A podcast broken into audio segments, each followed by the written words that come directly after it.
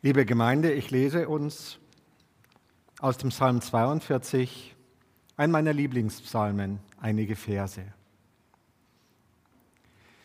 Wie der Hirsch schreit nach frischem Wasser, so schreit meine Seele Gott zu dir. Meine Seele dürstet nach Gott, nach dem lebendigen Gott. Wann werde ich dahin kommen, dass ich Gottes Angesicht schaue?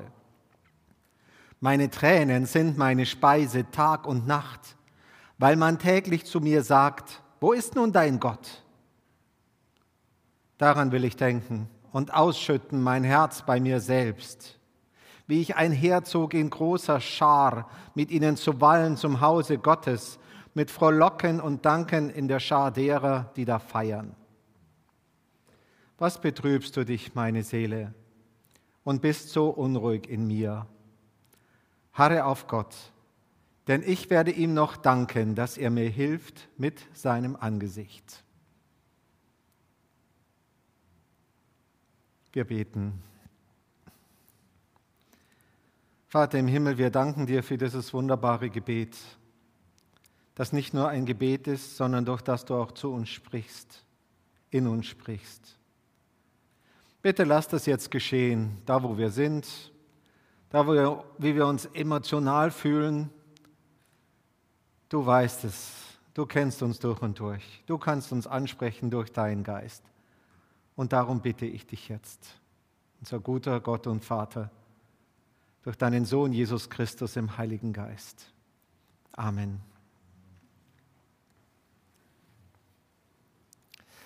Liebe Schwestern und Brüder, es wäre schön, wenn wir immer kraftvoll wären und ausgeglichen. Es wäre wunderbar, wenn wir immer voller Glauben wären und strotzen vor Zuversicht. Aber wir wissen alle, dem ist nicht so. Die dunkle Jahreszeit neigt sich jetzt ihrem Ende zu und wir spüren manche Erschöpfung, vor allem mit dem ganzen Corona-Zeug. Bald haben wir es überstanden. Vielleicht, hoffentlich. Anstrengend war es und ist es noch.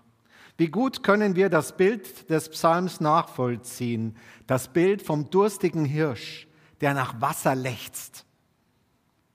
Die Hirsche und Rehe in unseren Wäldern haben es vergleichsweise gut. Meist regnet es genug und irgendwo findet sich Wasser, um den Durst zu stillen. Aber in den Wüstengebieten, in den Steppen Israels, da ist Wasser oft Mangelware. Da gibt es so manchen Bachlauf, wo manchmal Wasser fließt, aber oft auch nicht. Wenn der Hirsch dann an das ausgetrocknete Bachbett kommt, bleibt er durstig. Kein Wasser. Er muss weitersuchen, Wasser finden, das sagt ihm sein Instinkt, sonst ist sein Leben vorbei. Der Beter des Psalms malt das Bild vom dürstenden Hirsch um auszudrücken, dass er selbst durstig ist, sich danach sehnt, dass Gott eingreift und er Gottes Gegenwart spürt. Meine Seele schreit zu dir, übersetzt Luther. Das hebräische Wort, das Luther meistens mit Seele übersetzt, von der griechischen Übersetzung des Alten Testamentes her, das hebräische Wort, das dahinter steht, heißt aber eigentlich Kehle, durstige, trockene Kehle.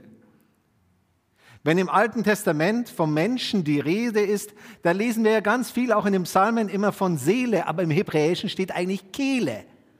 Nefesh heißt es auf, auf Hebräisch.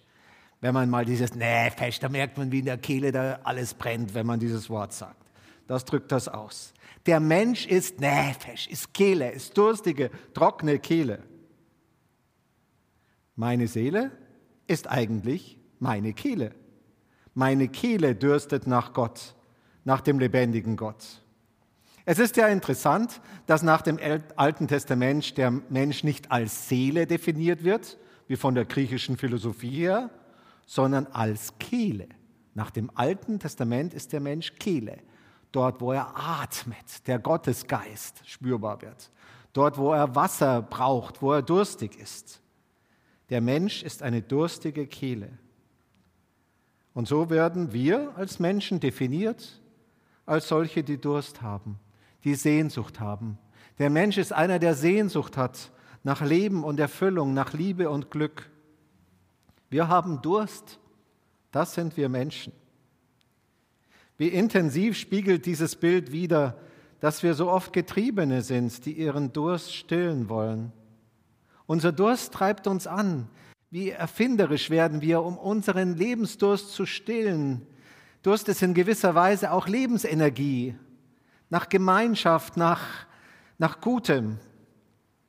Aber wie wir Menschen so sind, gehen wir dabei auch manchmal über Leichen. Unser Durst bewegt uns zu Gutem und zum Bösen. Der Mensch ist eine dürstende Kehle. Aus uns selbst heraus können wir diesen Durst nicht stillen. Der Hirsch ist darauf angewiesen, dass er Wasser findet. Er kann nicht Wasser aus sich selbst produzieren. So sind auch wir darauf angewiesen, dass wir Liebe erleben, dass irgendetwas passiert, damit unser Lebensdurst gestillt wird. Wir sind abhängig. Wir, wir können nicht glücklich sein aus uns selbst heraus. Wir sind abhängig. Ja, von was? Von den Lebensumständen, die sich glücklich fügen, vom Schicksal, wir als glaubende Christen, wir sagen, wir sind abhängig von Gott, von dem, der uns geschaffen hat. Das starke Wort in Vers 6 am Ende der, des Abschnitts, das ich gelesen habe, da heißt es, was betrübst du dich, meine Seele? Also wir haben schon kapiert, es geht nicht um meine Seele, sondern um meine Kehle. Und dann natürlich, dass die Kehle sich betrübt, passt sprachlich nicht mehr. Im Hebräischen heißt es, was wirst du so eng, meine Kehle? Warum bist du so eingeschnürt, meine Kehle? Wir kennen das, dass es da drinnen eng wird, dass wir einen Hals kriegen, sagen wir manchmal. Wenn wir Angst haben, wenn wir uns ärgern, wenn wir zornig sind. Was wirst du so eng, meine Kehle? Der Beter spricht mit seiner Kehle. Hat von euch schon einmal jemand mit seiner Kehle gesprochen? Wir sprechen manchmal mit unseren Körperteilen, wenn sie nicht so wollen. Blöde Hand, jetzt macht es endlich, was ich will. Oder blöder Fuß, jetzt geh endlich und halt mich. Also wir kennen das, dass wir auch mit unseren Körperteilen sprechen. Und der Beter spricht mit seiner Kehle. Es entsteht ein inneres Gespräch des Menschen, der in Not ist. Und dieses innere Gespräch findet vor Gott statt. Psalm 42 ist also ein tolles Gebet, wenn wir den Lebensdurst und die Verzagtheit in uns fühlen und auch wenn wir verärgert und zornig sind und unsere Kehle eben eng wird. Der Beter ist verärgert über Gott, weil er ihm nicht hilft, wie er sich das vorstellt. Wir kennen diese innere Unruhe, diese Enttäuschung im Blick auf Gott, wenn die Dinge nicht so laufen, wie wir das uns vorstellen, wie wir uns Leben vorstellen. Aber wir kennen auch diese Unruhe im Blick auf Menschen, auf unsere Mitmenschen. Besonders wenn uns Menschen enttäuschen, die uns nahestehen, unsere Familie oder Freunde. Wenn die uns verletzen, dann ist der Ärger besonders groß und die Traurigkeit. Und unsere Kehle schnürt sich zusammen. Und wir reagieren in zweifacher Weise. Entweder ziehen wir uns traurig, niedergeschlagen zurück oder wir schlagen zurück. Wir rächen uns. Wir wollen uns rechtfertigen, selbst auch verletzen, Auge um Auge, Zahn um Zahn. Manchmal treibt uns dieses alte Gesetz auch noch um. Aber der Psalm weist uns einen anderen Weg, den Weg in das Gebet. Nicht einfach nur im Sinne der Fürbitte, wir haben eine Not und bitten um Hilfe, sondern dieses Psalmgebet ist eine Art Meditation, eine Meditation des Glaubens im Gespräch mit Gott. Und das Erstaunliche ist, Gott antwortet auf unser Gebet am Ende durch unser eigenes Herz. Am Ende hört man das Herz flüstern, leise, aber sehr bestimmt unser Herz. Für den Psalmbeter und für uns ist die Adresse unseres Lebensdurstes der allmächtige Gott, der uns geschaffen hat. Weil er uns mit diesem Lebensdurst geschaffen hat, darum sind wir auch bei ihm an der richtigen Adresse, wenn wir daran leiden. Wir kommen mit unserem Durst zu Gott, damit er unseren Durst stillt, damit wir Kraft empfangen, damit wir leben können. Wir sehnen uns nach Gottes Nähe, dass wir sie erleben. Und dabei erinnert sich der Beter an die starken Zeiten, als alles gut war und man in der Gemeinschaft mit anderen Gott feiern konnte. Genau das, woran auch wir heute leiden, das wird, ist auch Thema im Psalm. O Herr, erinnerst du dich, als ich mit den anderen zusammen war und wir Lieder singen konnten, Gott feiern konnten, als wir Gemeinschaft hatten? Aber nein, jetzt, jetzt ist schwere Zeit. Da muss ich durchhalten, da müssen wir durchhalten wie die Kehle des Hirsches auf der Suche nach Wasser immer trockener wird, so wächst unsere Sehnsucht nach Leben, nach Glück, nach Gemeinschaft, nach Gott. Und weil unsere Sehnsucht teilweise unerfüllt bleibt, wächst mit der Sehnsucht auch die Enttäuschung und der Frust. Gott, wo bist du? Der Beter schreit seine Enttäuschung hinaus das Gefühl, dass Gott weit weg ist. Und in diesem Augenblick kann er die Leute verstehen, die sich sonst über seinen Glauben lustig machen. Er selbst fängt an zu zweifeln an Gott. Bilde ich mir das alles nicht ein mit dem Glauben? Täusche ich mich nicht selbst? Das alles klagt er zu Gott hin. Und dann, dann hört er eine Antwort. Eine leise Antwort. Er muss genau hinhören. Die Antwort kommt aus seinem Herzen. Aber es ist, als ob es das Flüstern des Gottesgeistes wäre. Und die Gedanken aus seinem Herzen steigen hoch auf seine Zunge und sie werden zu seinen eigenen Worten, sodass er zu sich selbst spricht.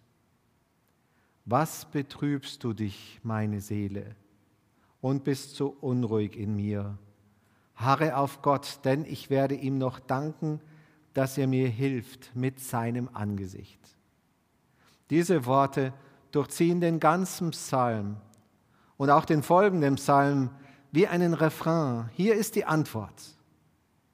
Das ist keine Erfüllung, nicht einfach Durst gestillt, Durst vorbei, aber es ist eine Antwort, eine Verheißung, eine Quelle.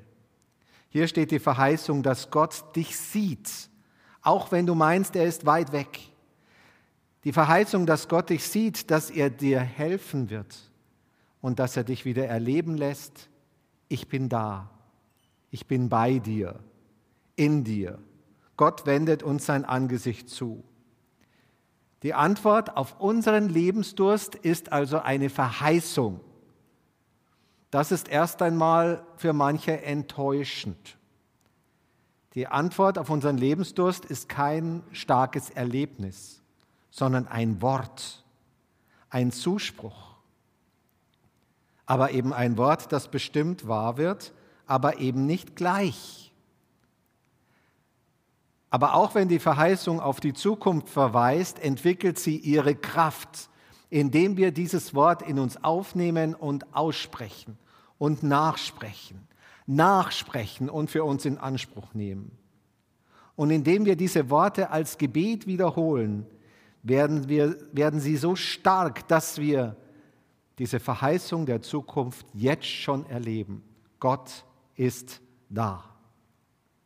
Das ist die Kraft der alttestamentlichen Verheißung und auch der Psalmworte dass wir sie nachsprechen, dass wir sie leise nachsprechen, dass wir sie laut nachsprechen und dadurch Gottes Gegenwart erleben. Der Beter klagt laut, Gott, wo bist du? Und spricht sich dann selbst die Gegenwart Gottes zu, aus seinem Herzen heraus. Und so können wir das auch machen. Gott, ich habe Angst, dass ich mich anstecke, dass ich krank werde, ich bin so unruhig, weil ich dauernd aufpassen muss, dass ja nichts passiert. Und Gottes Stimme flüstert in deinem Herzen, was wirst du so eng, meine dürstende Kehle, und bist so unruhig in mir. Harre auf Gott, denn ich werde ihm noch danken, dass er mir hilft mit seinem Angesicht. Und du betest weiter. Stunden um Stunden sitze ich zu Hause, oft alleine. Ich will raus, ich will Menschen treffen. Herr, ich habe Durst nach Gemeinschaft. Und dein Herz flüstert, was betrübst du dich, meine dürstende Kehle, und bist so unruhig in mir? Harre auf Gott, denn ich werde ihm noch danken, dass er mir hilft mit seinem Angesicht. Und du klagst vielleicht, Herr, ich dachte, ich hätte Freunde. Ich dachte, meine Familie steht zu mir. Aber jetzt reden sie plötzlich so blöde über mich. Sie kritisieren mich. Ich bin irritiert und verärgert. Wer liebt mich noch? Und dann flüstert Gottes Stimme in deinem Herzen. Was wirst du so eng, meine dürstende Kehle, und bist so unruhig in mir? Harre auf Gott, denn ich werde ihm noch danken, dass er mir hilft mit seinem Angesicht. Das, das ist die Quelle des Lebens, die wir kennen und aus der wir immer wieder trinken dürfen. Wenn man vorhin die Verse gehört hat aus dem Neuen Testament, dann Jesus sagt, wer von dem Wasser gibt, das ich ihm gebe, der wird nie mehr dürsten. Daraus folgern manche, dass wir als Christen eigentlich so einen Durst, wie die in dem Psalm zum Ausdruck kommt, gar nicht haben dürften, wenn wir richtig glauben. Manche sagen, dass wir als Christen bei Jesus unseren Durst stillen können und durch Jesus dann vor diesen schweren Erfahrungen geschützt sind. Nach dem Motto, wir haben Jesus, wir haben fertig. So nicht. Das stimmt nicht. Ich glaube nicht. Wir sind und bleiben Menschen auch als Christen. Wir kennen das sehr wohl, dass wir unruhig sind, dass wir uns ärgern, dass wir verzagt sind. Wir fühlen auch diesen Durst in uns. Jesus selbst sagt, dass er das Wasser des Lebens gibt, das den Durst stillt, unseren Durst nach Geborgenheit und Sinn. Und wenn wir dieses Jesuswort in uns aufnehmen, das auch in diesem Psalm zum Ausdruck kommt, dann merken wir, dass da eine Kraft drin steckt, die in die Ewigkeit weist. Aber wir müssen trotzdem immer wieder hinkommen und trinken, solange wir Menschen sind. Wir sind mit unserem Durst bei ihm bestimmt an der richtigen Stelle, aber er nimmt den Durst nicht einfach weg. Es gehört zu unserem Menschsein. Auch als Christen sind und bleiben wir Menschen aus Fleisch und Blut. Und zu uns Menschen gehört Nefesh, Durst, nach Wasser, nach Leben. Und mit diesem Durst auch das Gefühl, dass wir verloren sind, dass wir Orientierung brauchen, dass wir nach Kraft lechzen. Wir sind also nicht überrascht. Wir dürfen nicht überrascht sein. Wir sind nicht überrascht, wenn uns solche Gefühle des Verzagtseins überkommen, Gedanken des Zweifels. Nein, wir sind nicht überrascht, wenn wir schwach sind. Und wir sind auch nicht überrascht, wenn wir uns mal ärgern oder zornig sind. Wir sind und bleiben Menschen, die auf die Nähe Gottes, unseres Schöpfers, angewiesen sind. Egal wie stark wir uns fühlen oder wie schwach.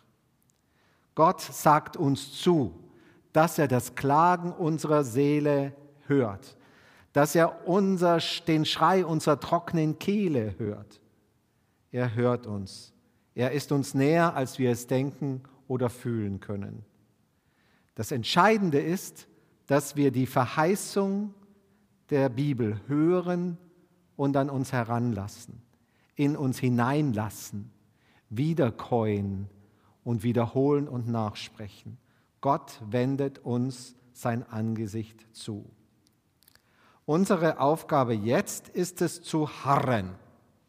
Harre, wie heißt es hier? Harre auf Gott, meine Seele in x Musikstücken, auch im Mittelalter und in der Reformationszeit, auch vertont. Harre. Das ist ein wunderbares deutsches Wort. Ja, andere Übersetzungen übersetzen es mit hoffe auf Gott oder warte auf Gott.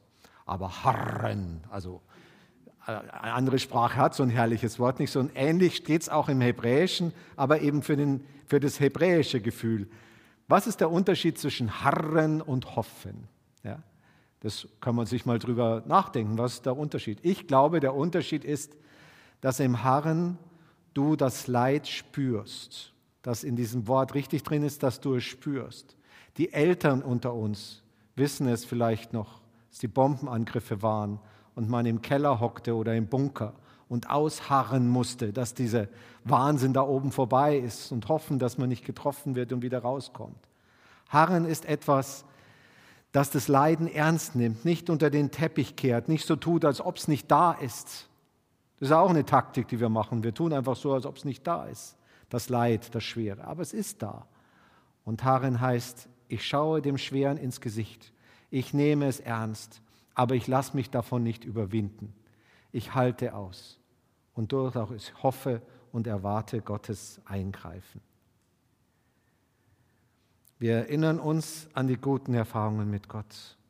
Wir hatten starke Erfahrungen und wir werden aus dieser schweren Zeit herauskommen, wieder Gutes erleben.